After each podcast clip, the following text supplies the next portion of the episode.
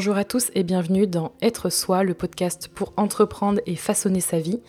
Aujourd'hui, j'accueille une nouvelle invitée pour une discussion super intéressante autour de l'entrepreneuriat, être freelance, autour de l'illustration aussi et de la création de produits. J'ai eu le plaisir de parler avec Florence, la créatrice du blog La Mouette, qui est aussi la créatrice de l'atelier La Mouette.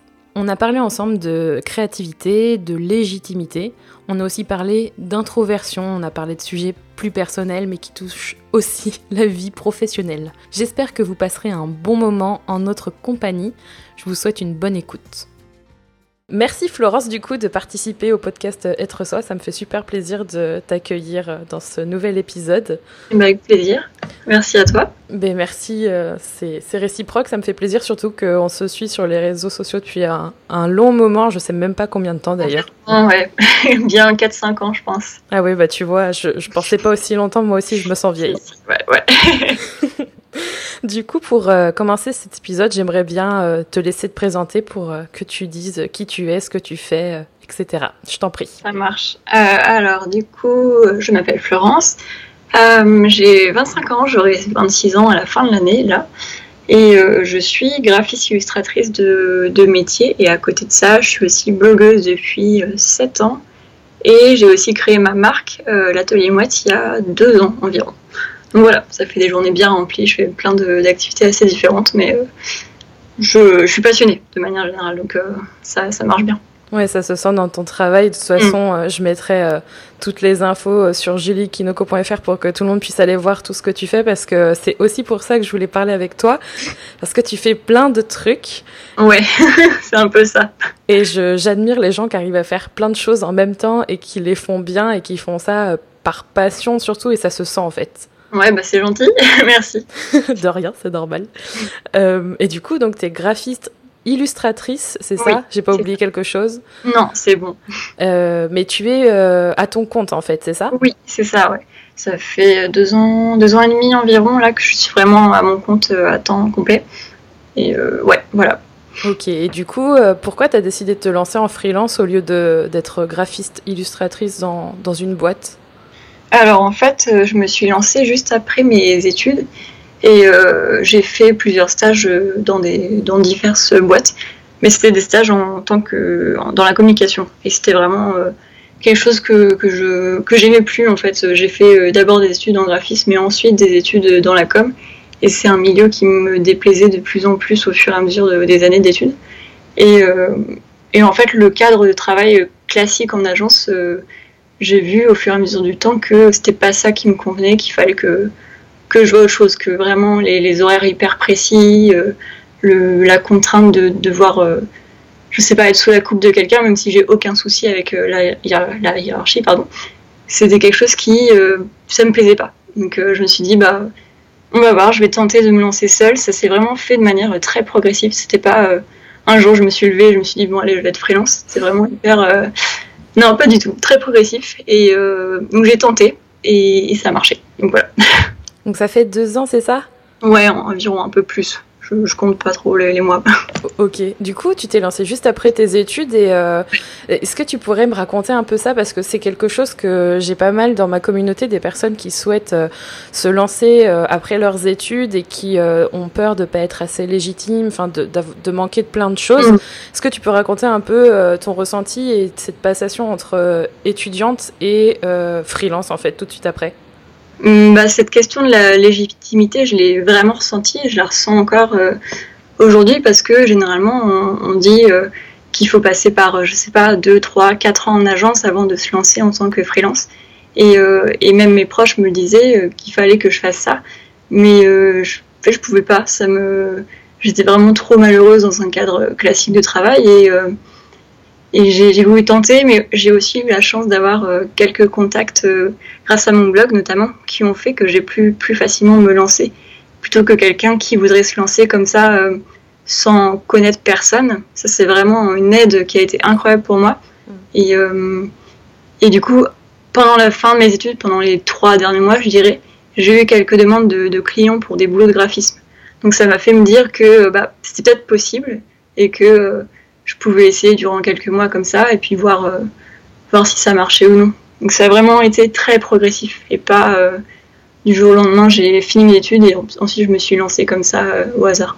Oui, c'est quelque chose qui est super intéressant. C'est c'est ce que j'ai envie de faire passer d'ailleurs, le fait que ce soit progressif et qu'on mm. peut mener des choses euh, parallèles et y aller en, par étapes en fait, c'est ça? Et je pense que c'est bien aussi de le faire de manière parallèle parce que ça nous fait peut-être moins peur déjà, parce que c'est mm. vrai que bah, c'est pas évident. Euh, si on veut être freelance, il faut euh, pouvoir en vivre, payer ses factures, ne pas être à la rue, c'est quand même.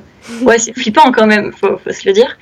Et moi, je sais que le fait d'avoir un peu transitionné comme ça, ça m'a un peu rassuré sur le fait que c'était possible et que, que voilà, je pouvais tester et voir si ça se passait bien. Et, et sinon, bah, j'aurais fait autre chose, je pense. Oui, mais c'est super euh, motivant, je pense, pour les personnes mm. qui ont envie de, de passer d'un de stage ou peut-être mm. d'alternance, de, de vouloir tout de suite se lancer. Finalement, il n'y a pas de règles. Non, complètement. Je pense qu'il faut surtout pas se mettre la pression et pas se dire, euh, pas se comparer aux autres parce que je pense qu'on a tous et toutes un, parcours hyper différent et que dans ce milieu-là, il n'y a pas de, ouais, de règles magiques, comme tu dis, euh, où euh, il faut faire comme ça, au bout de deux ans, on sera comme ça, au bout de trois ans, on gagnera ça. C'est tellement, euh, tellement aléatoire que faut pas trop s'attendre à quelque chose.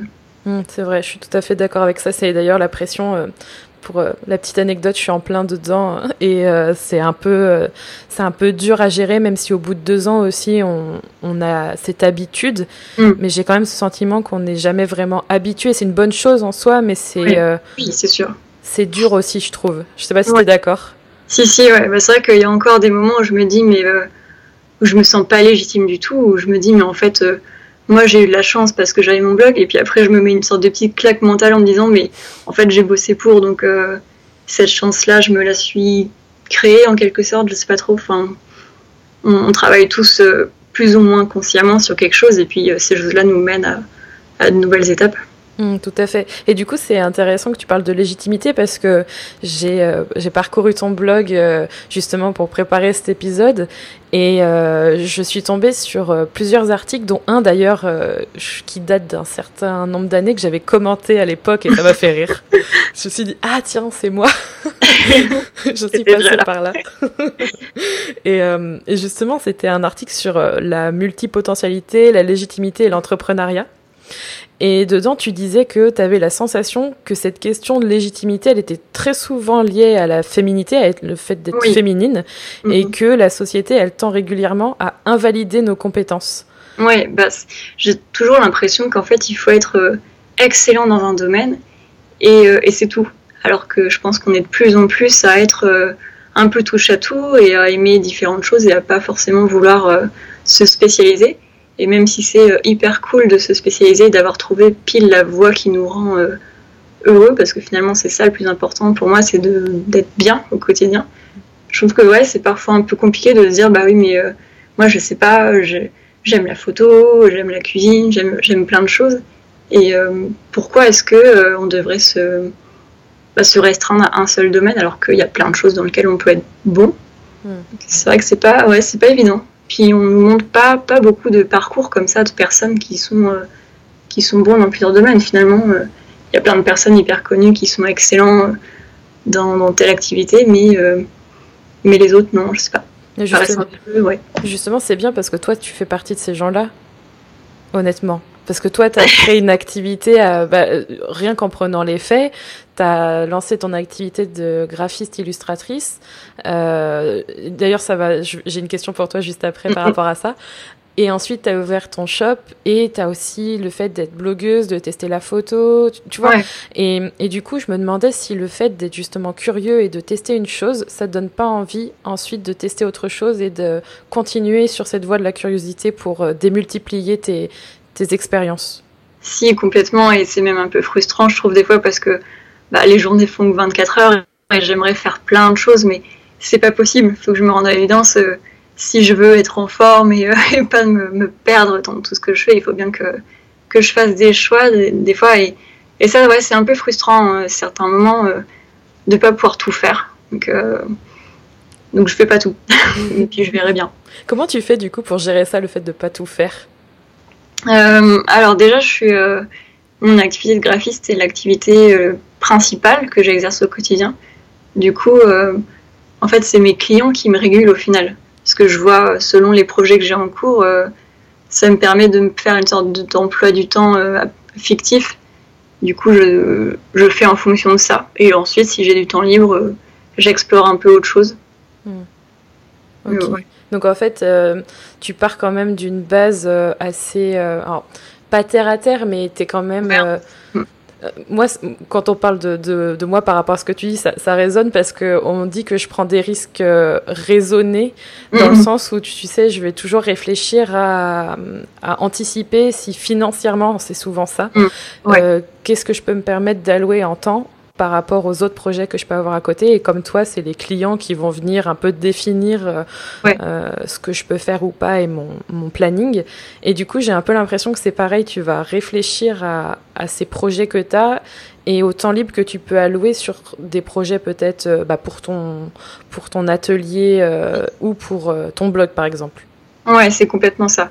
Et, et, même si des fois, c'est vrai que j'aimerais avoir plus de temps pour moi pour développer mes propres projets, c'est quand même bien pratique d'avoir euh, ces clients-là qui me permettent d'être un peu cadré parce que sinon, euh, je, partirais dans tous les sens. Et je pense que comme beaucoup, quand j'ai des périodes de creux, j'aimerais faire plein de choses, mais dans ces moments, je me sens perdue. Je me dis, mais, j'ai rien à faire là, qu'est-ce que je peux faire? Et il y a tellement de, tellement de trucs qui sont possibles que du coup, je m'assois et je, je, m'ennuie alors que j'ai plein de choses à faire. Mais euh, du coup, je pense que c'est peut-être pareil pour toi quand tu as des périodes de creux comme ça, tu tu fais pas les projets que, que tu aurais aimé faire pour, euh, La première année, oui.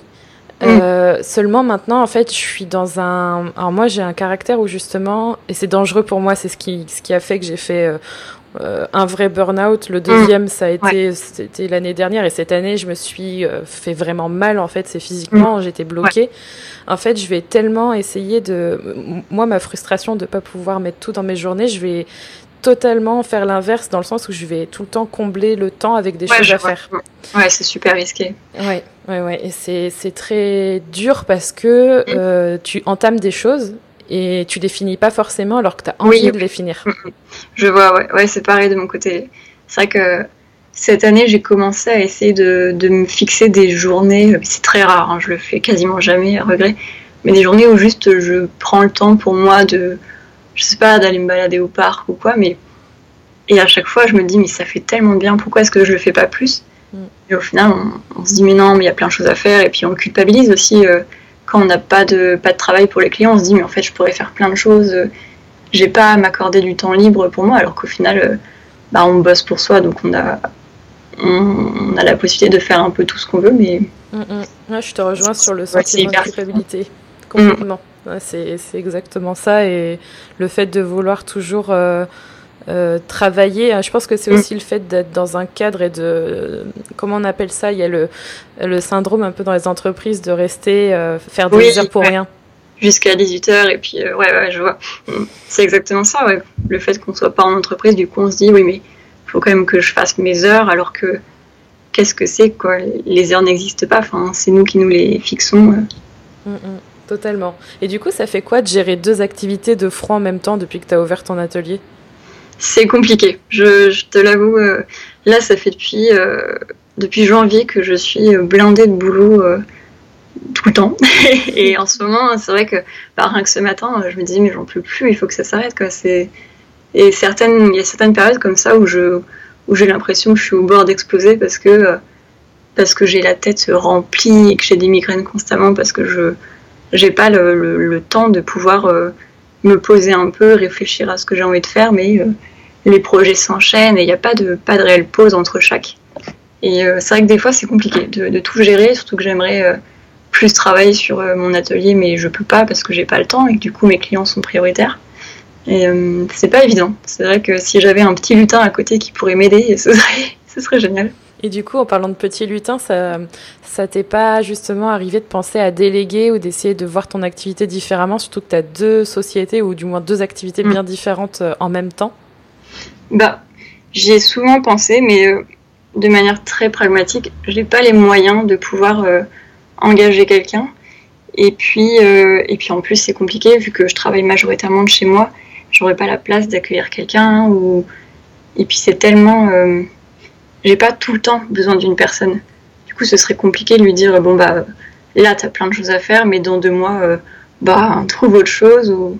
Hmm. Pour l'instant, ça me semble compliqué. Mais à terme, euh, enfin à l'avenir, ce serait génial d'avoir quelqu'un qui puisse m'aider euh, sur toutes les tâches qui me font perdre du temps à moi. Hmm, hmm. je suis d'accord avec ça, surtout que c'est le comment dire, c'est le constat que j'ai eu il y a un an, je crois, un an et demi, où euh, justement j'étais au pic de mon activité et euh, j'en parlais dans un, dans un des épisodes du podcast où je disais que la différence entre freelance et entrepreneur, pour moi en tout cas, c'était que le freelance c'est quelqu'un qui vend son temps Mm. Et l'entrepreneur, c'est quelqu'un qui va euh, utiliser son temps pour construire des solutions ou du moins proposer peut-être des choses différentes, mais qui va pas vendre son temps à proprement parler. Mm, je vois. Et euh, je ne sais pas si euh, tu, tu, ressens ça aussi, mais j'ai quand même ce sentiment qu'à un moment donné, il y a un certain plafond de verre quand on commence à vendre son temps pour des services qu'on pourra pas dépasser parce qu'on a 24 heures et que, comme tu le disais, au bout d'un moment, il faut aussi penser à soi et prendre soin de soi. Et, après, comme tu es graphiste, je sais pas comment tu le vis, justement, ça va être intéressant que tu me le dises, mais au bout d'un moment, ton temps, il est limité quand même. Oui, complètement. Euh, bah, comme tu dis, le fait d'être freelance, je dis pas que c'est pas plus facile, les, deux sont hyper compliqués, mais euh, quand on a une seule activité de, vente de services, en gros, on a juste à, gérer ça parce que euh, notre calendrier, notre temps est régi par euh, les projets qui tombent, que quand à côté on développe euh, d'autres projets qui sont euh, plus ou moins personnels, il faut réussir à trouver une sorte de juste milieu entre les deux qui nous permettent à la fois de, de continuer à gagner sa vie parce que c'est important en, en, vendant des services et en vendant notre temps, et de l'autre de réussir à dégager du temps pour soi pour faire évoluer les deux. Et ouais, c'est super compliqué, je trouve, de réussir à, à avoir cette constante balance entre les deux qui nous permettent de ne pas être trop stressé, de tout avancer. Et du coup, c'est quoi qui t'aide à, justement pas trop céder à la pression? Est-ce que c'est euh, partager euh, avec des personnes qui vivent la même chose que toi? Est-ce que tu as des conseils ou des astuces euh, par rapport à ça? Alors, j'ai pas de conseils miracles, malheureusement, mais je suis entourée de beaucoup de, de gens qui entreprennent aussi. Euh, et, en fait, j'en parle beaucoup. Je, parle énormément avec mon copain dès que ça va pas. Euh, et puis il m'aide en fait à, il m'aide beaucoup à déstresser et à me faire relativiser quand j'ai des soucis avec des clients parce que bah, ça arrive malheureusement toujours. Euh, il m'aide à, prendre du recul et ça c'est hyper important je trouve. Moi je sais que je suis pas toute seule à gérer mes soucis. je suis hyper hyper sensible et c'est vrai que des fois je le prends vraiment à cœur quand, il se passe un truc euh, un peu plus négativement que ce que j'aurais souhaité. Du coup, le fait de pouvoir en parler, de prendre du recul euh, en ayant quelqu'un qui m'aide à le faire, c'est un, un gros plus. Hmm. Ouais, je suis, je peux qu'approuver ça, surtout que je travaille avec Rémi depuis presque un an. Mmh, ouais, en plus. c'est lui qui a voulu. Enfin, à chaque fois, j'insiste là-dessus parce qu'à chaque fois, je, moi, c'était un. Je sais pas si toi, tu envisages ça, mais pour moi, c'était euh, inconcevable même de travailler avec quelqu'un d'autre à la mmh. base. Euh, mais en fait, finalement, au bout d'un moment, quand on a besoin d'aide ou même pour en parler, euh, il faut aussi mettre l'ego de côté et demander de l'aide. C'est hyper important. De toute façon, peu importe en fait à quelle personne euh, on en parle, que ce soit notre conjoint, notre conjointe, un ami, ou je sais pas, n'importe qui en fait. C'est hyper important de ne pas rester euh, seul avec euh, ses tracas ou quoi et de avoir quelqu'un à côté qui nous permettra d'en discuter, même si on récolte pas forcément nos conseils, c'est pas c'est pas une obligation, mais le fait de pouvoir mettre les mots sur ce qui se passe, des fois ça nous fait nous rendre compte qu'une situation qui nous paraît insurmontable est finalement pas si dure que ça à gérer. Hmm. On a tendance à dramatiser quand on oui. côté ah. peut-être sensible. Ouais, c'est ça. je comprends totalement. Euh, et hmm, je, parlais de ton shop tout à l'heure, ton, atelier. Alors je vais l'appeler le shop. Je ne sais pas pourquoi. Je pense que c'est côté vente en ligne hein, euh, qui refait surface. Euh, pourquoi tu as ouvert ton atelier en ligne en plus de ton activité? Est-ce qu'il y avait une motivation particulière, un besoin, une envie?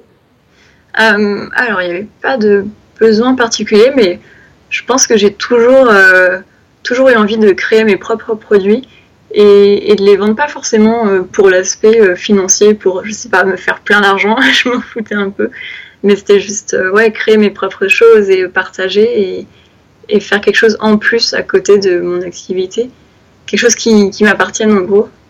Et, et, du coup, ça, j'ai créé ma boutique Etsy quelques mois avant de me lancer en, à, temps plein à mon compte. Et, euh, au final, les deux se sont faits de manière assez, assez parallèle. Mmh. Et du coup, c'est vrai que c'est un produit physique et un produit dématérialisé. Euh, Est-ce que tu n'avais jamais créé de produit physique de ta vie? J'imagine que c'est la première fois. Ouais, non, aussi loin que je me souvienne, non, c'était la, ouais, la première fois. Et qu'est-ce que ça fait du coup Parce que c'est de, de, de l'extérieur, parce que j'ai jamais de, de créé de, de produits physiques à vendre, j'imagine que ça n'a rien à voir en termes de création, de gestion par rapport à, ton activité freelance. Comment tu, comment tu gères ça? Euh, côté vente ou euh, création pure? La totalité. ok. Euh, alors, euh, bah, peut-être que je peux en parler quand je fais une nouvelle collection, par exemple. Euh, j'essaie de, j'essaie de toujours un peu, un peu y penser pour, pour voir ce que j'aurais envie de créer. Je pense surtout à ce que moi j'aurais envie d'acheter. Et je pense que c'est ce qu'il faut faire en premier lieu parce que sinon il y a tellement de choses qui peuvent être faites qu'on s'en sortirait pas. Et euh, se baser sur quelque chose qui, qui, nous plairait, ça permet déjà de, de cerner euh, ce qu'on voudrait faire et euh, quel type de profil on voudrait atteindre. Moi, j'ai pas forcément réfléchi à euh, je veux toucher euh, des femmes entre, je sais pas, 25 et 35 ans. Je me suis pas du tout posé ces questions-là. J'y suis allée de manière un peu, je sais pas, très spontané. J'ai pas fait euh, de, benchmark ou, quoi parce que déjà je, je n'y connaissais strictement rien. mais euh, ouais, je me suis demandé mais moi j'ai envie de quoi? Et euh, c'est comme ça que j'ai créé mes premiers produits. J'ai toujours été très attirée par la papeterie et euh, du coup ça me paraissait évident de, de partir dans ce, dans ce créneau-là. Ok, donc du coup, euh, tu t'es dit au feeling qu'est-ce que moi je voudrais acheter et tu t'as proposé en fait euh, ce que, ce que tu avais envie pour toi en fait. Ouais, c'est ça. Et puis, euh, et je pense que si ça a fonctionné, c'est euh, grâce au fait que bah, si les gens me suivent, c'est que ils aiment, je pense, mon univers et, et ça aide, je pense. Enfin, ça m'a énormément aidé de de savoir quand ça a commencé que bah, ça plaisait et que je pouvais continuer dans ce dans cette voie-là, que j'allais pas me, me casser la gueule, quoi. Oui, c'est sûr. Et puis, euh, j'imagine que ton activité de, de, blogueuse, en fait, elle t'a aidé mm. pour ton activité de freelance et, comme tu le dis, pour, ton, pour tes produits et pour vendre tes produits. Complètement, ouais. Ça a vraiment été un, un énorme tremplin. Euh, pourtant, je suis pas non plus. Euh, enfin, j'ai pas 120 000 abonnés ou quoi, mais euh, ça a quand même été une sorte de, petite, petite plateforme qui m'a permis de d'en de, parler déjà pour euh, pour cerner un peu les, envies et ce qui fonctionnait ou pas. Et ouais, complètement, moi je me dis, mais j'ai tellement bien fait d'ouvrir mon blog euh, il y a 7 ans, ça m'a permis de faire tout ce que je fais aujourd'hui.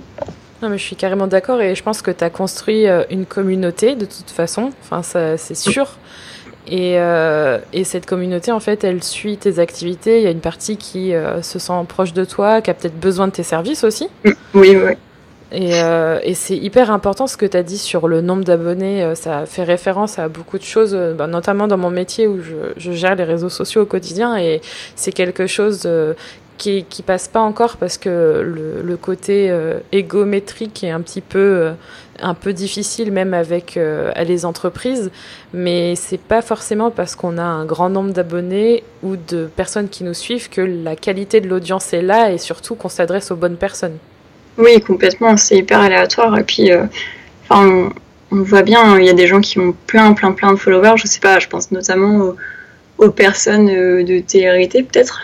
Après, j'en suis aucune, mais je pense que la qualité des followers est, est moindre par rapport à des blogueuses qui, euh, qui partagent leur quotidien ou c'est complètement différent. Mmh. Non, je suis tout à fait d'accord et euh, je trouve que c'est ça qui est qualitatif et que tu n'avais pas forcément en tête. Moi, c'est dans quoi je me retrouve. Euh, le fait d'avoir ouvert un blog sur un sujet et finalement tester des choses, écrire, euh, avoir une certaine communauté, dialoguer et puis un jour lancer son entreprise, faire un service et continuer en fait à entretenir cette relation, c'est hyper qualitatif et je trouve ça encore pas assez mis en avant justement parce qu'on n'a pas forcément une grande audience au sens oui. euh, mm -mm. propre du terme. Ouais.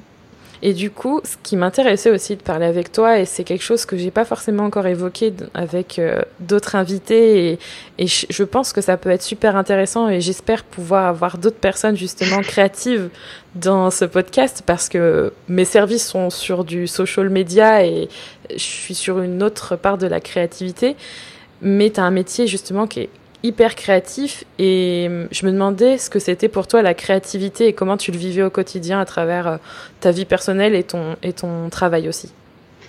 Euh, alors disons que quand j'y pense, j'ai l'impression que j'ai besoin de constamment euh, faire des choses, créer. Et je, je vois le quotidien comme une, sorte d'immense réservoir à, à, choses qui peuvent être faites et, et même si j'ai parfois, comme tout le monde, des périodes où j'ai vraiment aucune inspiration et où je suis un peu vide d'idées, ce qui est sûrement lié à des fatigues passagères ou quoi. C'est que ouais, j'ai constamment besoin de faire des choses, que ce soit euh, à travers la photographie, le dessin ou, d'écrire. Et c'est des choses qui sont toutes euh, hyper complémentaires en fait. Quand il n'y en a pas une qui va au-dessus de l'autre et, euh, j'ai besoin de, ces trois supports-là pour, pour m'accompagner au quotidien. Hmm. Et c'est un truc qui t'a qui t'a permis de gagner en confiance en toi? Est-ce que le fait de créer des choses, ça te ça, ça, participe justement au fait que tu te sentes mieux, que tu te sentes bien?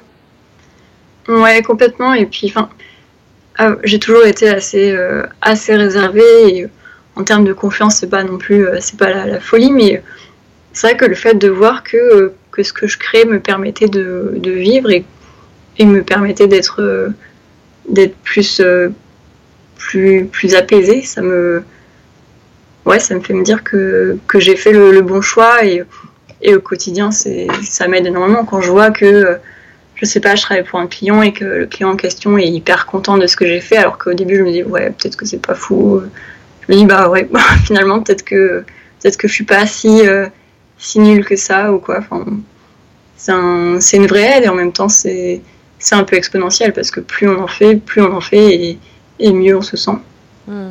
Oui, justement, c'était aussi pour ça que je trouve intéressant ce côté créatif et ce côté aussi euh, réservé que tu, dont tu parles euh, notamment sur ton blog où, où, tu, où tu expliques que tu es introverti. Mm.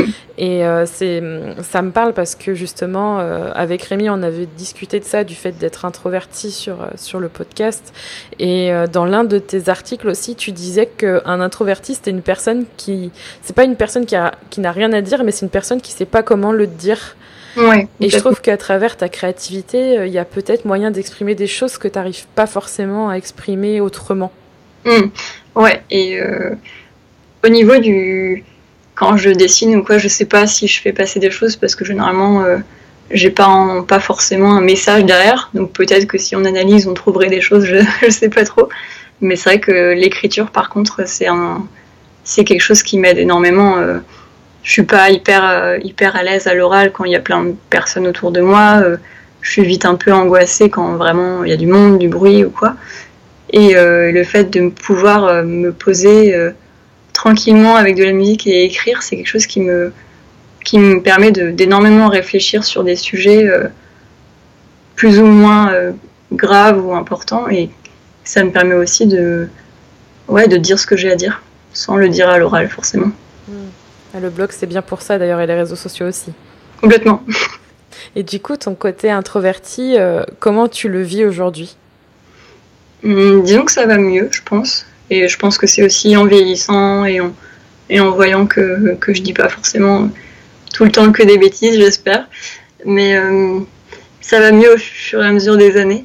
Après, il euh, y a aussi, enfin, il y a forcément des périodes où je me dis que que, que, je suis nulle ou quoi, ou des périodes où j'ai juste envie de rester tranquillement euh, chez moi. Et, j'ai appris à accepter ça et à me dire que bah, des fois j'ai besoin de rester euh, chez moi et je pense que les personnes qui sont introverties euh, devraient réussir à l'accepter aussi, de se dire que ben on correspond pas forcément à une image parfaite de, des personnes qui vont qui sortent tout le temps, qui parlent énormément et qu'en fait on est tous différents et que c'est ça qui fait qu'on est nous quoi. Mmh. Oui, totalement. Puis j'imagine aussi que ton introspection, elle a, elle a joué peut-être un rôle aussi dans ton activité. Tu le vis, tu le, tu le vis ou tu l'as vécu comment ce côté-là, vu que as été confronté directement avec des personnes, des clients? Comment ça se passe et comment ça s'est passé au début? Euh, Alors au début, c'était pas forcément évident parce que c'est vrai que quand on commence, on a l'impression que quand un client nous fait un retour, c'est un retour qui est dirigé vers euh, la personne qu'on est. Alors que quand on avance au fur et à mesure, on se rend compte que bah non, en fait, les retours, c'est uniquement sur notre travail et pas, c'est pas forcément des critiques sur notre personne, puisqu'ils nous connaissent pas, ils savent pas qui on est. Euh. Mais euh, au début, c'est pas évident, je trouve, de, réussir à faire la part des choses et de se dire, euh, c'est bon, si ce client-là m'a dit un truc qui ne fait pas plaisir, c'est pas grave, prendre du recul, ça va bien se passer. Et je trouve que ça va de mieux en mieux avec les expériences. En fait, il y a des choses qu'on vit mal à une certaine période et au final, un an après, on se dit, mais en fait, ça, c'était pas grave. Ça, nous aide, je trouve, de, de, récolter parfois des, des, retours un peu négatifs ou, ou, des clients qui sont pas forcément hyper, euh, hyper subtils ou bienveillants. Mais euh, c'est toutes ces petites choses accumulées qui font qu'on gagne en expérience et en confiance euh, en soi. Ouais, le fait d'être confronté en fait aux choses, aux expériences, aux personnes. Mmh, c'est ça. C'est vraiment, c'est une expérience incroyable. Je sais que l'an dernier, j'ai eu des, clients qui n'étaient pas forcément très cool et euh, je, le prenais, euh, je le prenais pas mal, mais j'étais vraiment hyper angoissée. Euh, je dormais pas bien, je pensais qu'à ça. Et, et quand j'y repense aujourd'hui, je me, je me rappelle que je me sentais pas bien. Mais au final, je sais mieux gérer ce genre de situation. Et, et du coup, maintenant, quand je vis des situations un peu négatives, ça me permet de prendre du recul et de me dire c'est pas grave, dans un an, ça, ce sera une expérience qui va t'aider à mieux gérer les choses. Donc j'essaie de le prendre un peu mieux qu'avant. Ah, c'est un truc sur lequel je bosse. c'est compliqué et ça prend du temps. Hein. Ben, oui, et puis j'entends dans ce que tu me racontes que c'est euh, le côté aussi hypersensible euh, à prendre les choses à cœur et, euh, et mm, je, comprends totalement le fait de devoir séparer aussi euh, la, critique par rapport au, travail qu'on fournit, par rapport à ce que l'on est. Et, et ce que je, me demande aussi, c'est est-ce que tu arrives justement à faire cette différence entre la vraie critique constructive qu'il faut pas prendre pour soi et celle où euh, la personne elle abuse en fait? Bah, ça dépend. Je sais que je trouve que au fur et à mesure on, on arrive à mieux discerner ces deux types de critiques. Mais euh, quand c'est des critiques où, la personne abuse, je suis juste mais tellement tellement en colère encore et euh, je, suis incapable d'être d'être pas agressive mais euh, un peu virulente par mail. Donc généralement je pense que ça se voit pas quand je suis énervée. Ou ça se voit ouais ça se voit vraiment pas.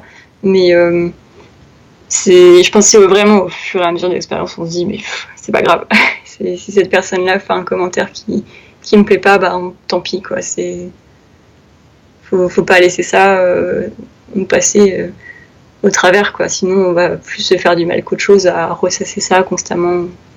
Hmm. Oui, être confronté en fait à des situations, je suis tout à fait d'accord avec ça, le fait d'être confronté à des, des, choses qui te mettent euh, dans l'inconfort, en fait que tu sais même parfois que ça va être de l'inconfort, tu le vois arriver. Oui, oui, oui, ouais, gros comme une maison. ça, je trouve que c'est horrible, c'est le pire en fait quand tu le vois arriver.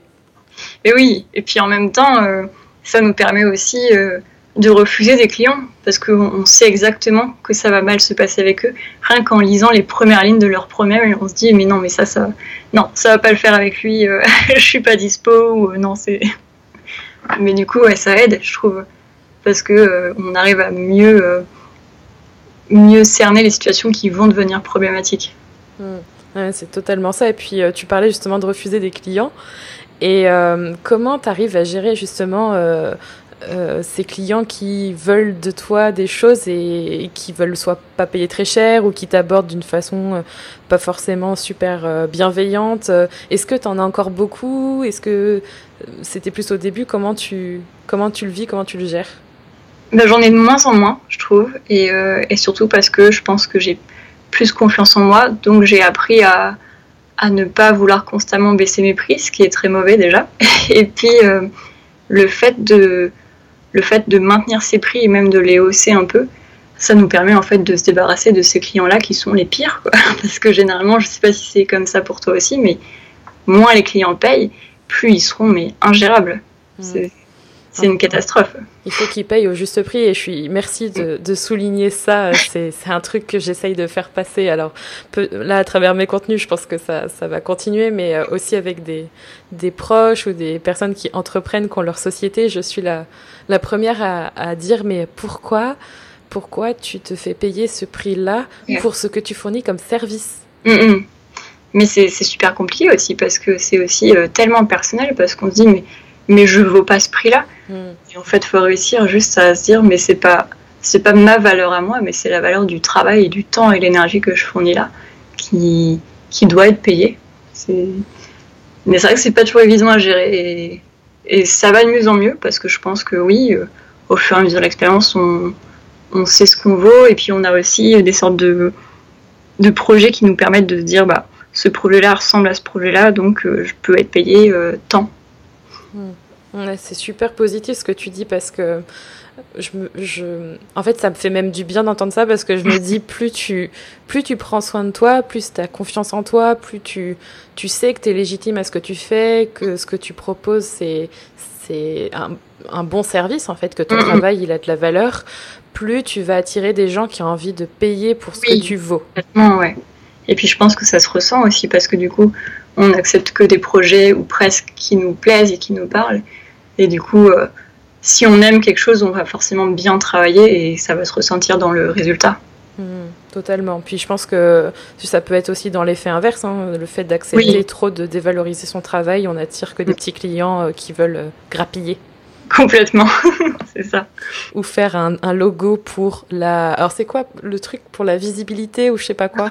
Ouais, ouais, non mais oui, oui c'est. Euh, mais de toute façon, euh, j'ai pas d'argent, mais euh, j'ai plein de followers et je vais pouvoir te en parler, mais mais non, non, ça marche pas comme ça. T'en as encore des, des demandes comme ça, j'imagine? J'en ai plus rarement, mais j'en ai encore et. Et maintenant, je refuse. Je, je me pose même plus la question. Je dis non. c'est bon. Bravo Florence, on est fiers de toi. Très bonne décision. Du coup, tu as, des demandes de logo ou d'illustration gratuite, c'est ça, pour de la notoriété? Ouais, ouais, mais j'en ai moins en moins, donc euh, je suis vraiment contente. Mais quand je voyais ça, mais je me dis, mais non, enfin, je... ça va m'apporter quoi à part perdre du temps et possiblement perdre des contrats qui seront eux payés? Parce que je bosse euh, gratuitement pour quelqu'un. Et puis bah, ça dévalorise tellement la profession aussi qu'il ne faut pas faire ça. Mmh. Oui, c'est vrai que c'est quelque chose qu'on lit beaucoup et dont on parle, mais on n'a pas forcément l'essence quand on n'est pas dedans, quand mmh. on n'a pas son activité. Et, et c'est vrai que c'est parfois compliqué, surtout que quand on habitue des personnes à avoir des choses gratuitement qui ont pas mal de valeur. Ouais. Bah, les gens ne se rendent pas compte, quoi. Puis mmh. c'est vrai que quand les, quand les gens se rendent compte qu'il faut payer pour un dessin, c'est Ah oui, en fait, c'est un dessin, mais euh, si, si, moi je le sais faire, et, si, je sais faire ça et pas toi, ben, je dois être payé pour ce service-là. Mmh. Ouais, c'est le, c'est le, euh, mon cousin, il arrive à poster sur Facebook, quoi. C'est ça. c'est ma version à moi, mais je vois exactement le, le type avec, euh, avec le dessin. Et du coup, quel conseil t'aurais à donner aux graphistes ou illustratrices qui souhaitent se lancer en indépendant, euh, justement? Euh, Eh ben déjà, de se constituer un, portfolio de, de types de projets qu'ils ou elles aiment faire. Et c'est ce qui est hyper important et ce que j'apprends de plus en plus à faire, c'est de montrer que ce que vous aimez faire sur votre portfolio et pas de blinder votre portfolio de choses pour montrer vos compétences. Parce que euh, si un client tombe sur un projet dont vous n'êtes pas hyper fan et que vous avez vraiment pas, euh, enfin, vous n'avez pas aimé travailler dessus, il va se dire bah cool, cette personne-là sait faire ça, je vais demander la même chose. Et euh, là, c'est le moyen de tomber sur un projet qui va être vraiment pénible à faire. Mmh. Que, que ouais, le fait de mettre que des projets dont vous êtes fiers et qui vous ont, qui vous ont fait plaisir pendant le, fait, pendant, comment, pendant le temps de travail travail, ça va vous permettre d'attirer de, plus de projets de ce type-là. Je sais pas si, si, je suis claire. Ah si, totalement. Et euh, c'est pas quelque chose, tu vois, que auquel j'aurais pensé, ou auquel j'ai même pensé en tant que freelance, euh, même pas graphiste, mais montrer son travail, c'est quelque chose qu'on sous-estime vraiment. Oui, c'est hyper important. Et euh, il y a quelques temps encore, j'avais pas mal de choses sur mon portfolio, mais j'ai appris à, à, retirer les projets que, que j'aimais bien, mais dont j'étais pas forcément hyper fière et, et sur lesquels j'avais pas envie qu'on me contacte. Et le fait d'avoir moins mais mieux, c'est à mon sens hyper important. Mais ça, c'est super comme conseil, moins mais mieux. et je pense, que ça, je pense que c'est valable pour tous les métiers. Oui, totalement. Hein, ça c'est clair euh, quand pour, pour mon cas, si jamais il y a une euh, quelque chose qui est soit pas assez euh, représentatif, que ça a mm. été trop court, euh, ou euh, je sais pas peut-être quelque chose qui s'est pas forcément bien déroulé ou, oui. que ça s'est achevé pour X raisons et qu'on n'a pas forcément matière à raconter je suis tout à fait d'accord euh, qu'il vaut mieux ne pas euh, en enfin pas en parler dans le sens où ça n'apportera rien de bénéfique euh, oui, ça. au profil quoi mais c'est vrai qu'après au début on a tendance à en montrer beaucoup parce que parce qu'on n'a pas encore suffisamment de projets à présenter et euh, je pense que dans ces cas-là, oui, il faut peut-être euh, en montrer le maximum.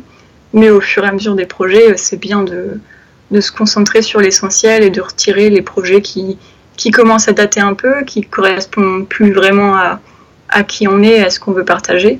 Et puis dans le domaine de, du graphisme, de l'illustration, qui correspondent peut-être plus à notre style graphique, qui lui évolue constamment.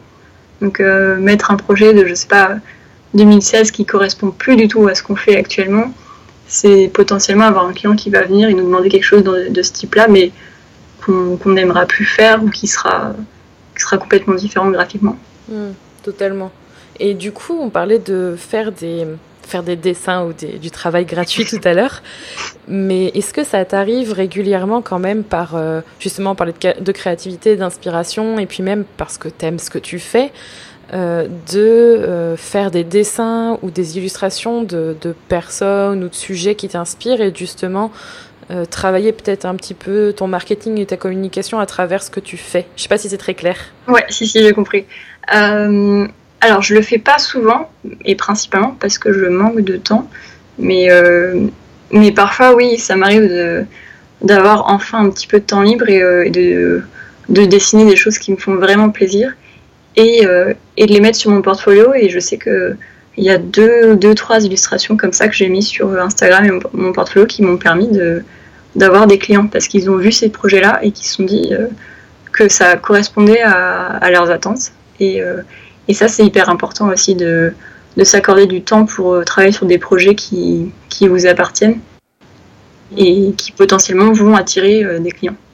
Oui, des choses qui viennent du cœur en fait, parce ouais, que si ça t'a apporté des clients, c'est que vraiment ils ont senti que c'était toi en fait. Oui, ouais, c'est ça. Et, euh, et ouais, je trouve que c'est important de, de, mêler à la fois des projets pro qui, certains sont un peu, euh, parfois un peu froids, parce que forcément, euh, tous les projets ne sont pas hyper, hyper fun à faire. Mais le fait de d'équilibrer un peu tout ça avec des projets un peu plus personnels, peut-être un peu plus sensibles parfois, ça permet d'avoir un panel un panel d'expérience et de, de, compétences à montrer qui, qui est hyper importante.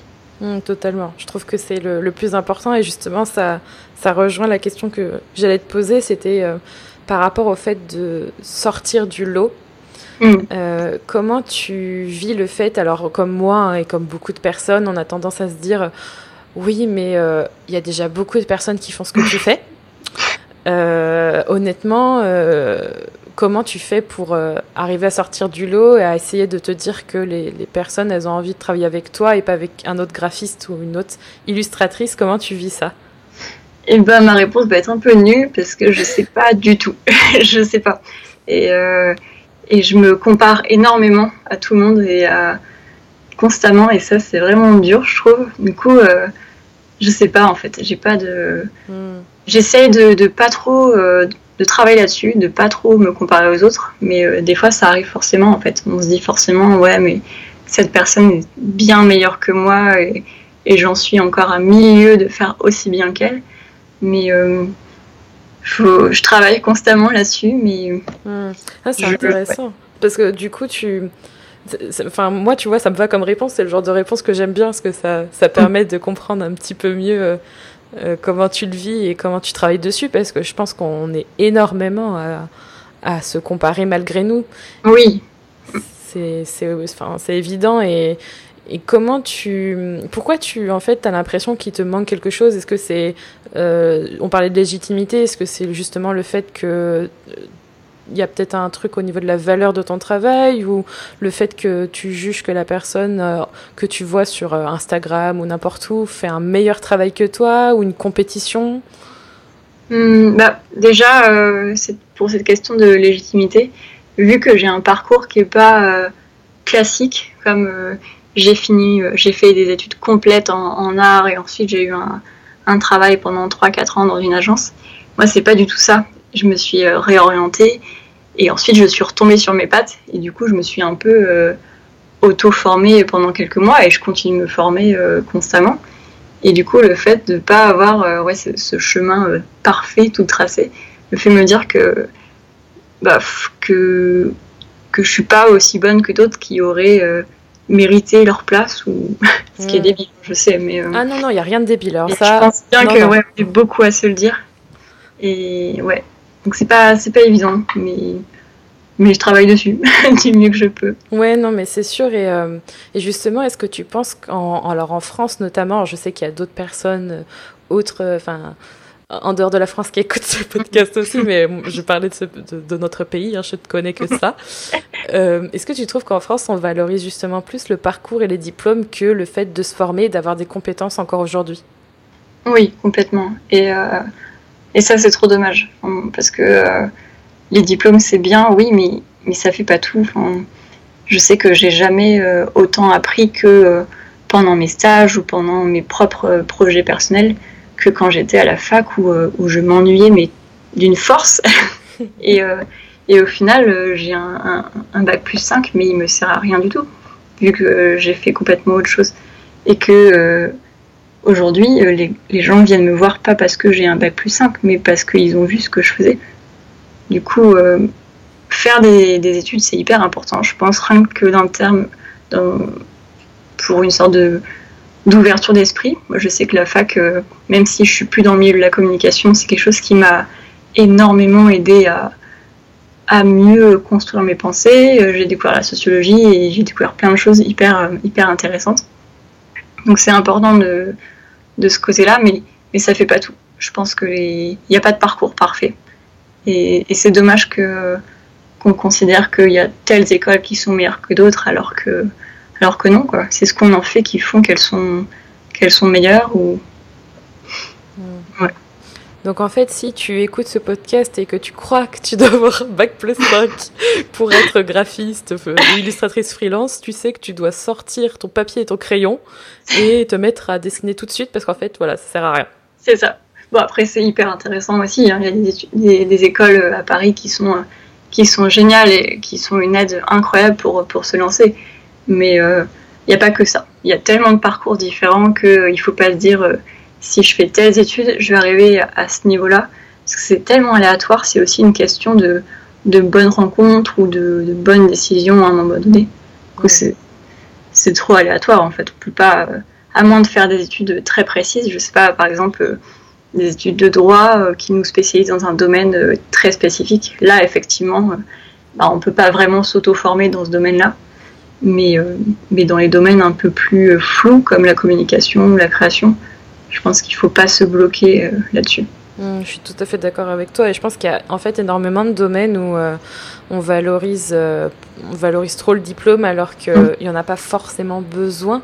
Ouais. Évidemment, il y a besoin d'apprendre et d'améliorer ses compétences, mais mmh. ça, ça peut se faire de plein de façons différentes maintenant. Oui, complètement. Et puis, ce que maintenant, il y a tellement de, de possibilités d'apprendre, je pense notamment sur, euh, sur YouTube, il y a, plein, plein, plein de chaînes qui sont euh, incroyables. Je sais que je me suis énormément améliorée en photographie euh, grâce à YouTube parce que j'ai regardé en boucle des vidéos et que ça m'a aidé à, mieux, travailler à ce niveau-là. Et puis, à côté de ça, il y a aussi plein de sites qui permettent de se former et de, vraiment acquérir des, compétences réelles. Mmh. Totalement. Du coup, ça veut dire qu'il n'y a aucun de tes clients qui t'a demandé ton diplôme un jour, on est d'accord Non, et j'espère que personne ne le fera. Je vois pas trop l'intérêt, mais je pense qu'il risque d'être un peu déçu. Oui, c'est ça. En fait, c'est pour refaire bien passer le message, parce que c'est quelque chose que j'ai souvent. Euh, euh, en fait, c'est difficile aussi pour moi de répondre à la question quelles études tu as fait? Mm. pour devenir community manager ou social media manager freelance ou indépendante. Parce que moi aussi, j'ai un bac plus 5. Alors certes, le mien, il pourrait peut-être légitimer mon parcours. voilà, j'ai fait trois ans de fac anglais-japonais. Ensuite, j'ai fait un, double master. ouais, super. Quand tu le dis, ça fait super bien. Oui, oui, c'est sûr. c'est génial. Euh, en soirée, euh, ça fait son effet. J'ai deux diplômes, ok. Euh, mais après ça, moi, j'ai quand même ce fort sentiment, et je l'ai eu, je crois, à la peut-être milieu de première année de master, où je me suis en fait dit, mais en fait, je suis en train d'acheter mon diplôme, dans le sens où je, certes, j'apprends sûrement des choses, mais plus parce que je suis en entreprise, que je fais des choses sur mon blog, etc., que en théorie, quoi. Ouais, complètement. Et puis il y a un moment où les études, je sais pas, il y a, un cap où euh, on apprend encore des choses, mais où, où c'est, je sais pas, où c'est fini. Enfin, où c'est juste effectivement, ouais, où, où tu achètes un, diplôme pour dire, bah, j'ai bac plus 5, regardez, c'est trop cool.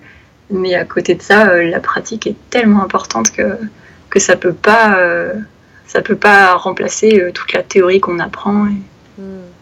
Les deux sont très importants, mais mais il faut pas se focaliser juste sur la théorie. Hmm. Totalement d'accord. Et du coup, qu'est-ce que tu aurais aimé savoir avant de te lancer en indépendante et que tu t'es dit, je sais pas moi, un ou, un ou deux ans après, ah, si j'avais su ça, je l'aurais fait différemment? Euh, Eh ben, toute la partie euh, plus technique de nos métiers, euh, gérer des clients, euh, tout ce qui est comptabilité, enfin ce genre de truc tellement pénible on n'a pas envie de savoir faire, mais au final, c'est plutôt utile. J'aurais bien aimé euh, ouais, savoir euh, gérer toute la partie juridique, en savoir peut-être un peu plus côté, côté droit, droit d'auteur, ce genre de choses qu'on apprend au final, au final sur, le, sur le tas. Pardon. Mm. C'est des choses que, j'ai essayé de me, renseigner là-dessus un peu toute seule, et c'est vrai qu'il y a tellement d'informations qui, qui se contredisent parfois que on est perdu dans des, pages et des pages sur Internet là-dessus. Alors qu'une vraie formation, même de, je sais pas, six mois qui nous apprennent à gérer euh, une entreprise, ça pourrait être bien utile. Hmm. Et en plus, euh, tu vois, c'est un truc auquel j'avais pas pensé dans, dans mes questions, mais euh, il y a peut-être un ou deux mois, enfin je sais plus, je, crois que ça fait quelques, quelques semaines, j'ai lancé mon, la nouvelle version de mon site et du coup j'ai mm. fait appel à, à une amie euh, illustratrice et l'autre mm. graphiste. Elles ont travaillé sur certains aspects de, de mon site internet et euh, en travaillant avec elles, j'ai découvert du coup la galère que c'est de facturer au client. Je suis admirative parce qu'en fait, c'est il faut éduquer le client à vous payer d'une certaine manière. Complètement. Et ça, ouais, c'est vrai que ça aussi, ça pourrait être utile de d'apprendre à, établir des devis, des factures, et, euh, et c'est des choses qu'on, je pense qu'on a tous fait des factures un peu euh, mal faites au début, où, il fa on mettait pas toutes les informations euh, qu'il fallait mettre, et rien que tout ce qui est conditions générales de vente, et ce genre de choses, au final, on apprend sur l'état quand, quand on se retrouve face à des situations qui nous font dire, bah, ça, faudrait que je me protège mieux la prochaine fois, ou mais euh, savoir avant, ça pourrait être pas mal. Mmh. oui, totalement. Ça, c'est quelque chose euh, euh, qu'on apprend tous sur le tas et même encore, encore après. Enfin, perso, moi, c'est en ce moment au niveau de la comptabilité, vu que j'ai une société, c'est assez folklore. J'imagine. Donc c'était c'est très sympa, mais euh, je pense que ça fait partie de l'aventure. Mais je suis assez admirative aussi de, de vous, graphistes et illustrateurs, parce que quand je voyais ça avec la maison des artistes, que c'est pas la même chose au niveau de la sécu, qu'il y a une part à payer différemment, c'est déjà que il faut faire tout un travail de de communication, de prospection, d'acquisition avec les clients, de délivrer le travail. Et après, il faut leur expliquer que bah, finalement, pour payer, faut faire comme ça. Et je suis là, ok. Ouais, moi j'ai de la chance, je suis pas à la maison des artistes parce que euh, vu que je fais à la fois de la, de la mm. vente et les services et que j'ai aussi mon activité blogueuse, si j'avais dû multiplier les, les casquettes, euh, ça aurait été euh, beaucoup trop compliqué. Et puis, je n'ai pas du tout envie de de m'embêter avec encore plus de paperasse. Du coup, je suis encore euh, sous le régime de la micro-entreprise, mais ça évoluera forcément. Du coup, heureusement, j'ai pas toute cette galère euh, de la maison d'artiste qui, effectivement, est, est bien, bien pénible à gérer. Mmh. Ouais, donc mais ça, euh, Vas-y, tu... tu voulais te dire? Non, ça, ça a l'air d'être une, une, vraie galère à gérer. Ouais, bah, je confirme. En fait, c'est surtout même d'un point de vue extérieur, c'est quelque chose qu'on ne sait pas forcément. Et puis, je, je, je, te rejoins aussi sur le fait de euh, comment dire C'est un peu comme à l'école. On parle de l'école et des diplômes, mais c'est la même chose, le savoir-être ou la mise en avant de nos compétences, la gestion, l'organisation qu'on peut avoir sans passer dans le soyons productifs au maximum, parce que c'est pas du tout mon, mon créneau. mais c'est quelque chose, en fait, on qu'on n'apprend pas, et pour moi, c'est même la base pour pouvoir bien apprendre et bien se servir de ses compétences après. Oui, complètement. Enfin, je sais que moi, je pense que ce qui m'a énormément aidé, c'est d'aller à la fac, parce qu'à la fac, on est euh, techniquement euh, livré à nous-mêmes, et si on ne travaille pas, le travail ne se fera jamais, et on n'aura pas de, de profs qui seront derrière nous, contrairement à... J'ai fait une année BTS, et là, c'était hyper scolaire, et euh, les profs étaient derrière nous pour nous dire, bah, il faut faire ça, ça et ça pour tel jour. Que, je pense que du coup, la fac, ça a été une sorte de bonne transition pour moi, pour me... Après, j'ai toujours été plutôt plutôt psychorigide sur euh, le travail. Je suis le genre de personne à, à, finir les projets une semaine en avance. Donc euh, ça m'aide bien. Mais bien ça. C'est bien, ouais. Mais pour les personnes qui, euh, qui, au contraire, je sais pas, finissent leur boulot la nuit, la nuit avant le, rendu, je pense que ça va être un peu compliqué les, les, premières, les premiers mois, les premières années de, de en tant qu'indépendant pour réussir à, à, se mettre un peu dans, le pli, quoi, de, de, travailler quand il faut et de pas attendre la dernière minute. Ouais, totalement. Et je te rejoins sur le fait que c'est un peu une école de la vie d'être euh, autant à la fac, certes, euh, pour travailler seul, mais d'être euh, d'être indépendant parce qu'en fait, on ne peut compter que sur soi-même et que s'il y a quelque chose qui réussit, c'est super, on en récolte tout le travail. Par contre, si quelque chose merde, c'est pareil. Ouais, c'est ça. Et c'est aussi le. Bah, je sais que des fois, euh, j'ai beau être hyper organisée, il faut aussi prendre en compte que le fait que le, fait que les clients en face ne le sont pas forcément. Tellement. ça, ah, mais ça. Oh, c'est horrible. Mm. Je j'arrive pas à comprendre, ça me, dépasse. Mais euh, et, on a tendance à se dire euh, bon bah je vais terminer tel projet telle date, donc je peux en reprendre un nouveau à telle date. Sauf que non, en fait, ça se passe jamais comme ça. Il y a toujours des trucs qui vont mal se passer et, au fur et à mesure, on apprend à se dire, bah, je vais essayer de laisser un peu de temps entre deux projets parce qu'il va forcément y avoir un truc. Ah ça, mais je ah, je peux pas te dire à quel point ça me parle. ça m'arrive en ce moment, donc euh, là je suis en plein dedans. Euh, je vis ça à chaque fois, et en fait c'est super difficile. Alors moi, je, travaille mon côté perfectionniste et qui a envie de tout faire bien, et du coup, euh, j'ai tendance à vouloir contrôler les choses et dans ces cas-là, on, ne peut rien contrôler parce qu'en fait, on veut faire notre travail bien, on veut le faire dans les temps parce qu'on a défini, voilà, qu'on avait à peu près ce temps-là pour le faire. On a donné des deadlines au, client et le client ne revient pas avec les éléments pour qu'on puisse travailler. Ça me rend folle. ça, c'est le pire. Ou alors, euh, répond une semaine après et dit euh, euh, désolé pour ma réponse tardive, il fallait que je vois avec un tel. Mais envoyer un mail juste pour dire ok j'ai bien reçu, ça coûte rien. La communication, c'est le, terrible. Alors ça, ça c'est quelque chose aussi comme message que je peux faire passer pendant cet épisode aussi, c'est euh, ne culpabilisez pas euh, de comment dire de pas pouvoir travailler si jamais ça incombe à votre client parce que de toute façon s'il vous manque des choses ne culpabilisez pas ne vous dites pas que c'est votre faute et que ça, faut pas remettre en cause tout ce qu'on a fait et mm. repartir en arrière en se disant où est-ce que j'ai merdé? Oui parce que des fois euh, c'est un peu comme la météo en fait on peut juste pas tout gérer et on a beau faire tout ce qu'il faut pour que ça se passe bien bah des fois ça des fois ça foire et c'est pas de notre faute ah, c'est ça. Euh, J'aime bien la métaphore de la météo, elle est bien. C'est un peu ça. Hein. c'est exactement ça. J'approuve. franchement, c'est super intéressant de, de, parler avec toi parce que ça me permet de.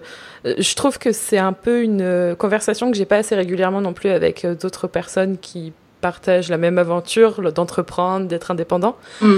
Et euh, contrairement à toi, tu vois, je m'aperçois euh, deux ans après que une des, leçons, une des leçons que je retiens, c'est de pas avoir été assez en contact avec d'autres personnes et de réseauter, d'en parler. Et ce, podcast, ça me permet de faire ça et ça me fait super plaisir aussi de pouvoir le diffuser aussi à d'autres personnes qui vivent peut-être la même chose. Mais je pense qu'au début, quand on commence, on n'y pense pas forcément et on n'est pas forcément. Euh, c'est pas, pas une sorte de fierté, mais plus. Euh, au contraire peut-être une crainte de partager d'avoir peur de passer pour, pour une personne débutante, ce qui est le cas. On a tous commencé un jour et puis ne pas savoir, c'est pas, c'est pas un défaut, mais c'est juste un fait qu'on peut pas arriver en tant qu'indépendant et tout savoir et tout gérer parfaitement. Et ouais, le fait d'en parler, c'est tellement important de, de voir qu'on n'est juste pas seul et que tout le monde vit à peu près euh, le même type d'expérience et de, de galère. Hmm. Il faut parler.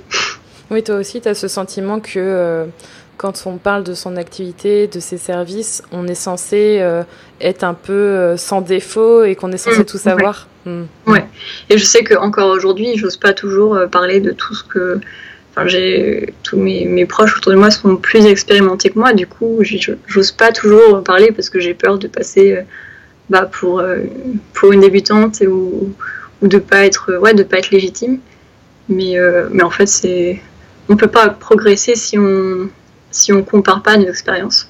Hmm. Surtout si on n'essaye pas, quoi, aussi. Hein. Oui, c'est ça. Et puis en plus, on gagne un temps fou à, à en parler plutôt qu'à attendre qu'une thune nous arrive et à se rendre compte qu'on aurait dû faire comme ça ou comme ça. Hmm ça, c'est quelque chose qui me tient particulièrement à cœur et c'est aussi pour ça, je n'ai pas arrêté de le dire dans ce podcast, mais c'est aussi pour ça que j'ai très envie de continuer à le faire et de discuter avec euh, d'autres personnes qui traversent la mhm. même euh, expérience. C'est parce qu'on parle pas assez de, bah, de ces problèmes, en fait. Euh, on, a, on a peur que ça entache notre réputation. Et il faut en parler parce que finalement, comme tu dis, on peut trouver des réponses déjà. Et, et, moi, le truc qui me parle le plus surtout, c'est qu'on se sent moins seul et que ça permet de, de, se reconnaître et de se dire ah bah finalement cette personne, euh, certes a, a, réussi peut-être, mais euh, elle a autant de petites merdes ou des trucs qui arrivent et elle est comme moi quoi. Ça dédramatise un peu euh, la situation et puis surtout ça nous rend un peu plus réel parce que je pense pas qu'il y ait une personne qui ait jamais fait une seule petite erreur durant, durant son quotidien et faut juste, ouais, faut en parler, c'est tellement important. Il Faut être humain en fait. Oui, complètement. Du coup, je vais finir avec une dernière question que je pose à tout le monde euh, dans chaque épisode. Euh, c'est quoi pour toi être soi? Hmm, C'est compliqué. euh, que dire? Bah, Je pense que être soi, c'est juste, juste s'écouter et, et ne pas à tout prix essayer de, de ressembler à, un idéal qui, qui n'est pas nous. Le fait de, de vouloir euh, atteindre une sorte de, de palier euh, parfait, qui nous semble parfait en tout cas à nos yeux, c'est, juste inutile. Être soi, c'est ouais, c'est s'écouter et puis évoluer à son rythme et puis voir où, où, le quotidien nous mène et ouais c'est ça. Je pense qu'il faut s'écouter. À mon avis, c'est ça. Et puis rester, rester fidèle à, ce qu'on est et, ne, pas, ne pas se décevoir soi-même euh, en faisant des choses qui ne nous ressemblent pas. Hmm. C'est une bonne définition, ça me va bien. Parfait. Bah, merci Florence. Du coup, euh, instant promo, où est-ce qu'on peut te retrouver Eh bien, partout, sur, euh, sur Instagram notamment, et puis, et puis sur ma boutique L'Atelier Mouette et, sur mon blog aussi.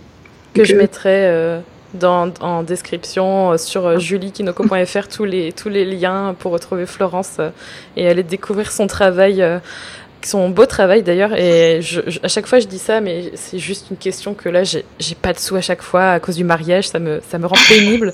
Mais les pins en fait j'en ai et je vois les tiens à chaque fois et je me dis il faut que j'en prenne. Ouais ça se collectionne facilement. C'est vite difficile parce que s'il fallait euh, tous les acheter, euh, ça commencera à faire un sacré budget. Moi, j'ai toute une liste de pins que j'aimerais avoir, mais j'attends. C'est un peu le, le, le, piège des collections. C'est ça, ouais, les collections, c'est dur. bah, merci beaucoup, Florence. Ça m'a fait super plaisir de bah, discuter avec toi. et, euh, et, du coup, euh, à bientôt peut-être euh, sur le podcast ou ailleurs. Et allez voir ce que fait Florence, c'est super. merci. merci. Si tu as aimé cet épisode, n'oublie pas de le noter, de le partager et de t'abonner au podcast Être Soi. Tu retrouveras toutes les notes de cet épisode sur juliekinoko.fr ainsi que tous les autres épisodes du podcast Être Soi à découvrir ou à réécouter. Merci encore d'être là et d'avoir écouté cet épisode. Je te retrouve bientôt pour un nouvel épisode du podcast Être Soi. En attendant, prends soin de toi